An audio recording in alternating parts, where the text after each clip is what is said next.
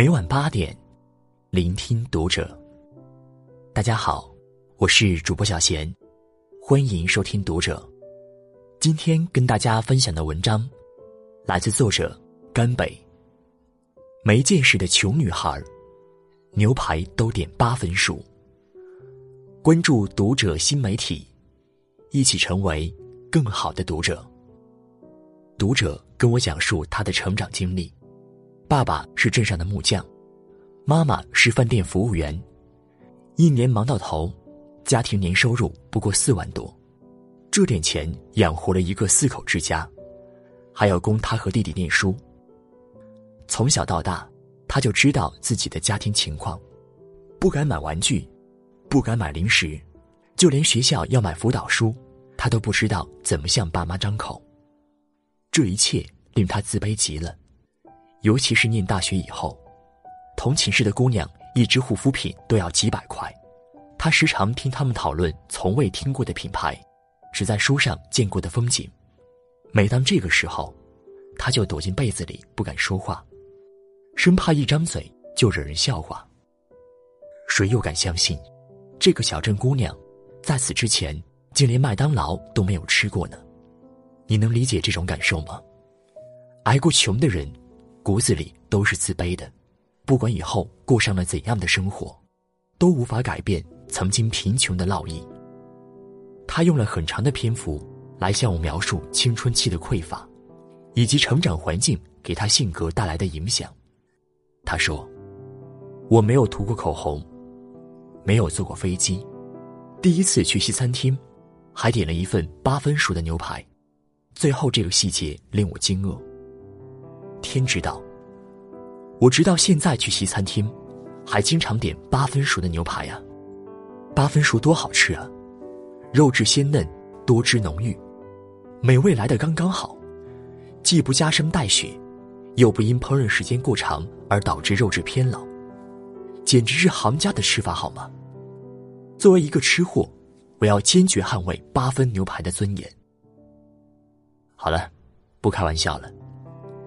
西餐上有一种说法，牛排熟度只能点单数，三成、五成、七成熟都可以，但点了双数就显得外行。身边挺多人知道这种说法的，但真正点起餐来，还是按照自己喜欢的口感，爱几分就几分。甚至有家境很好的姑娘告诉我，从小到大她都只吃八分熟的牛排，没人会觉得这有什么大不了的。但对于这位女读者而言，这个细节足以令她自卑。她从一份牛排联想到了成长经历，认定如果不是原生家庭的拮据，她就不会闹下这偌大的洋相。哪怕这对于许多人而言，根本连事都算不上。这才是真正令我惊愕的地方。原生家庭对人的影响，或许并不在于事情本身。而是在于我们后来经历了许多事，都会自然而然的追溯到他身上。如果不是家庭条件不好，我一定不会点那份八分熟的牛排。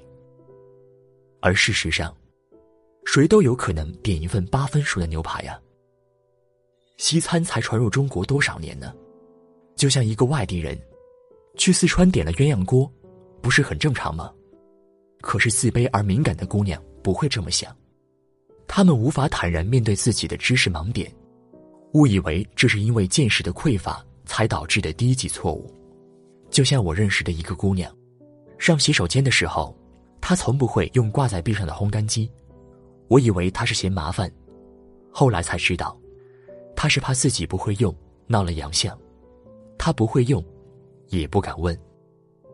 你知道吗？面对一种不常见的水果，没有自卑感的人。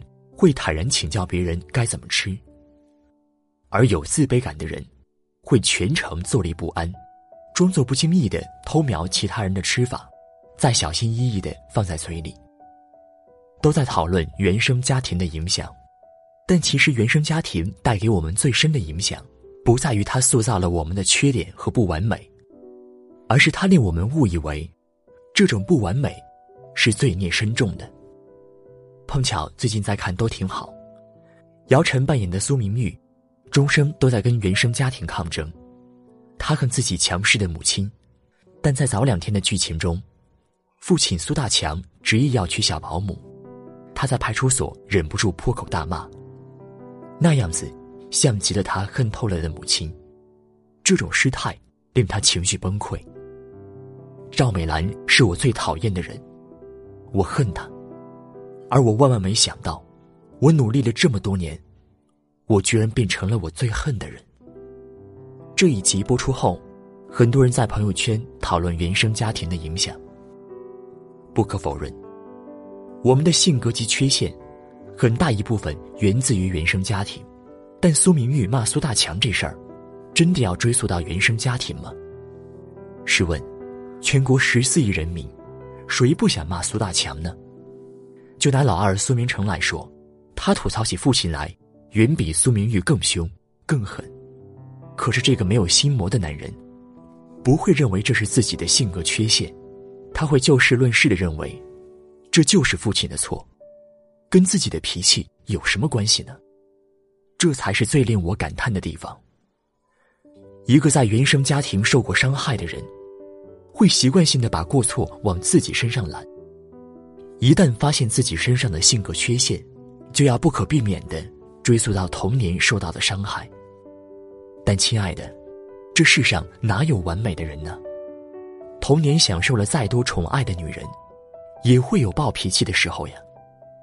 他们同样会在某个瞬间，忍不住对孩子吼叫，和丈夫吵闹，跟菜市场大妈为了两块钱争执啊。就像我早几天约一个家境很好的朋友吃饭，他说自己还想再买一套房子，因为近来越来越没有安全感。这话令我挺惊讶的，我忍不住问：“你也会没有安全感吗？”因为在我印象中，这个朋友不仅家境不错，而且父母相当恩爱，她又是独生女，自然享尽了一切的宠爱。这样的人。怎么还会需要一套房子来增加安全感呢？朋友笑了。我问你，谁不想买房子？那一刻犹如醍醐灌顶。谁不想买房子呢？谁不缺钱呢？多少人不知道牛排该怎么吃，红酒该怎么品？又有多少没有出过远门的小镇姑娘，是直到念大学去了大城市，才吃过肯德基和麦当劳呢？多的是人没坐过飞机，也多的是人买不起 LV。亲爱的姑娘，你过的只是普通人的人生，并不需要为此自卑啊，更不必追溯到原生家庭中去。点了八分熟的牛排，又有什么大不了的呢？我敢打赌，评论区的很多朋友，直到听到这篇文章，才知道吃牛排还有这种说法，有什么大不了的呢？不可否认，原生家庭对于人的塑造，的确会有很深的影响。童年受过苛责和伤害的人，容易比常人更缺乏安全感。童年经历过物质匮乏的人，对金钱的渴望和执念，会远比寻常人来的猛烈。这些都是原生家庭给我们的烙印，但或许，我们可以不那么介怀这些烙印的。记得早几年。我也是个自卑感很强的人，生怕别人知道我买不起高档的护肤品，试衣服还要偷偷看吊牌价，出去吃顿饭都要在心里盘算，今天该买多少钱的单。我以为这是拮据的家庭留给我的不可磨灭的印记，而直到现在我才明白，这有什么奇怪的呢？有几个人试衣服不偷偷看一眼吊牌价呢？为什么我会把这当做一种缺陷呢？早两年，我获邀参加一档初见节目，需要购置一套行头。